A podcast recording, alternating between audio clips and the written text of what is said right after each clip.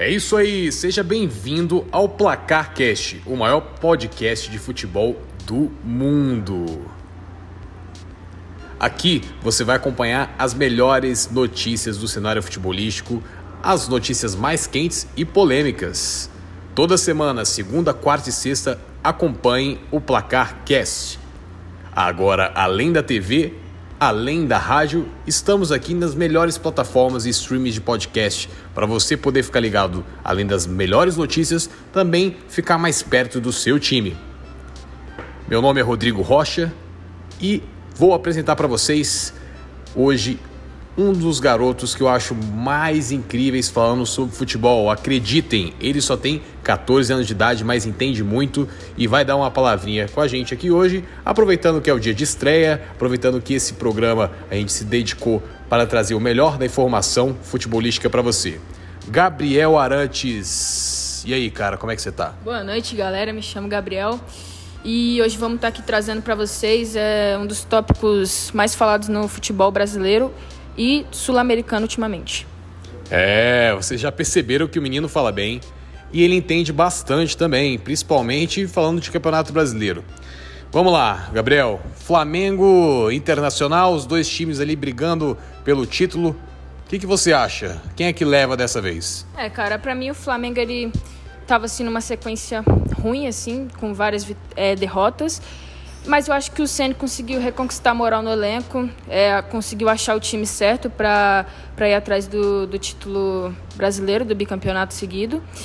E, cara, eu acho que o Inter também está muito firme, não na vitória seguida, tá, tá bem ali. O Abelão conquistou muito o elenco, tá com uma moral é, elevadíssima. E para mim está só entre esses dois mesmo. Eu acho que o Galo não tem essa moral para chegar firme ao título, não. É, falou muito Gabriel.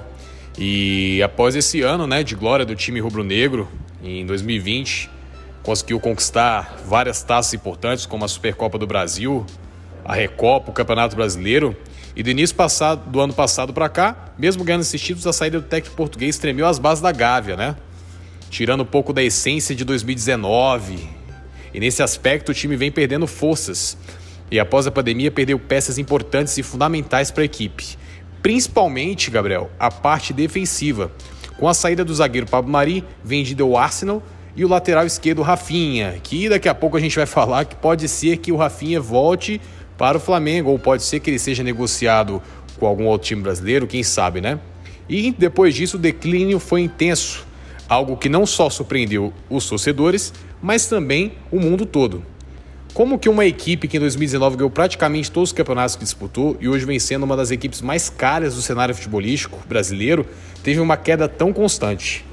Eu vejo que o clube se destabilizou fortemente como uma das peças fundamentais defensivamente falando, desfalcar o time rubro-negro, trazendo instabilidade tática.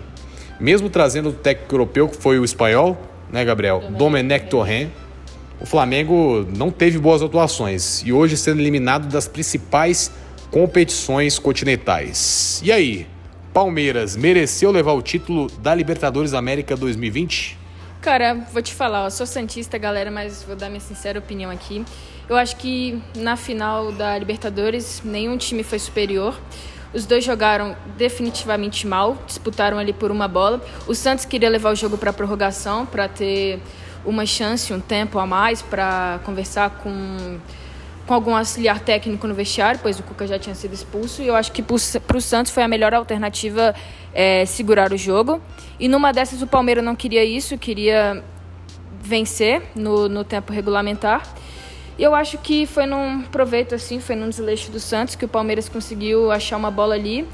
E numa felicidade do Rony, a bola foi para no atacante Breno Lopes. E pela felicidade dele, conseguiu fazer o gol e concretizar a vitória do Palmeiras. É, Palmeiras foi campeão, aí se destacando vários jogadores, né? Patrick de Paula, o Gomes também foi um excelente jogador, mas quem levou o título de Rei da América foi quem? Marinho. Marinho jogou muito, né? Vem jogando muito. Foi um cara que ficou conhecido por, pelos memes, né, na internet, e agora conhecido por jogar um excelente futebol e mais novo Rei da América. Acho que mereceu? Assim, cara, falando de números, eu acho que não. Mas pelo fato do Santos não ter um elenco forte para apoiar o Marinho e ele ser uma peça individual que faz muita diferença, eu acho que foi por esse motivo que ele levou o Rio da América. O Rony tem números melhores. Ficou com oito assistências, cinco gols, o Marinho com apenas quatro gols e uma assistência.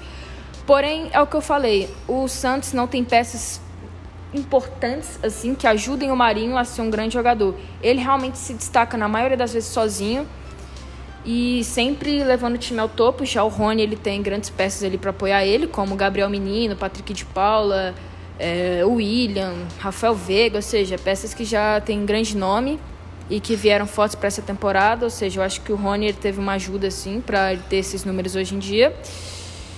E para mim foi merecido sim o, o Marinho levar o Rei da América. É, e agora Palmeiras vai para o Mundial de Clubes, vai enfrentar provavelmente o Bayern de Munique se chegar até a final, né? E também o Bayern também tem que enfrentar os times ali para poder chegar nessa grande final do Mundial de Clubes. E alguns torcedores, principalmente corintianos, santistas, falam que o Palmeiras não tem mundial. E aí, Gabriel, Palmeiras tem ou não tem mundial? Vamos lá. Não, cara. Acho que 51 não valeu, não. Eu acho que o Palmeiras segue até o dia atual sem Mundial mesmo. É uma polêmica, né? Uma polêmica porque, é, inclusive, a torcida rubro-negra, quando foi campeã em 2019, falou ali que o Palmeiras não tinha Mundial. Foi uma, foi uma polêmica danada. E falando em Flamengo, é, será que é uma coincidência a gente comparar o trabalho que foi feito do Jorge Jesus com o Abel Ferreira, porque ambos são portugueses. Um foi campeão da Libertadores em 2019 e o outro campeão da Libertadores em 2020. Né? No ano retrasado, o time rubro-negro comandado por Jorge e nesse ano o campeão em cima do time da Vila, que foi o Palmeiras. Em seu comando, o Abel Ferreira, português também. Ambos com estilo de jogo ofensivo, né? Padrão europeu, jogo para frente, estilo totalmente diferente do habitual brasileiro. Quando os portugueses Aliás, eu até costumo brincar. Quando o português Jesus, que foi o Jorge, chegou ao Brasil, pode, dizer, pode dizer né, que ele foi como Pedro Álvares Cabral. Ele redescobriu o Brasil, inovando o jeito de jogar, fez a equipe ser campeã de praticamente todos os campeonatos que disputou. E aí, qual a sua opinião? Cara, eu acho justo, muito justo, aliás, comparar o Jorge Jesus com o Abel Ferreira. Porque, cara, o Abel Ferreira ele chegou assim, tipo, igual o Jorge Jesus. Em tão pouco tempo conseguiu fazer um trabalho maravilhoso Tipo, o Abel Ferreira chegou ali nas oitavas de final, já pegou o time assim, é meio abalado, porque o Luciano não estava fazendo um trabalho bom, tava, tinha umas peças no elenco do Palmeiras que estavam desestabilizadas, como Rafael Veiga. E, cara, eu acho que ele conseguiu recuperar grande parte dos jogadores. É, ganhou uma moral muito grande com o elenco e eu acho que eu acho muito justo comparar ele com o Jorge Jesus porque o cara se deu muito bem com o Palmeiras nessa temporada e vai vir forte para a próxima. É, e foi assim que foram abrindo os espaços para outros técnicos gringos, né? Tentaram dominar aí o país, veio o Ferreira do, de Portugal também, enfim. Porém, não foram todos que conseguiram, né? Houve um técnico aí que, em meio a ano de pandemia, de difícil recuperação de elenco, né? Fez campeão. Fez ser campeão da América, finalista da Copa do Brasil. E um dos principais nomes do Brasileirão. Abel Ferreira, por coincidência ou não, trouxe o estilo português e deu muito certo. Para uns, título merecido, para outros, injusto. Afinal, não é todos os dias que se ganha um dos campeonatos mais importantes do mundo, né? Então, esse episódio, o primeiro episódio, vai ser mais curto, porque é o primeiro. A gente trouxe aqui o Gabriel Arantes. Obrigado, Gabriel, por você ter participado. Lembrando que o programa Placarcast é toda segunda, quarta e sexta, então você pode acompanhar aqui na sua plataforma preferida de streaming. Eu te espero no próximo episódio. Obrigado, Gabriel. Obrigado você pela oportunidade de estar aqui. Valeu, galera. Tamo junto.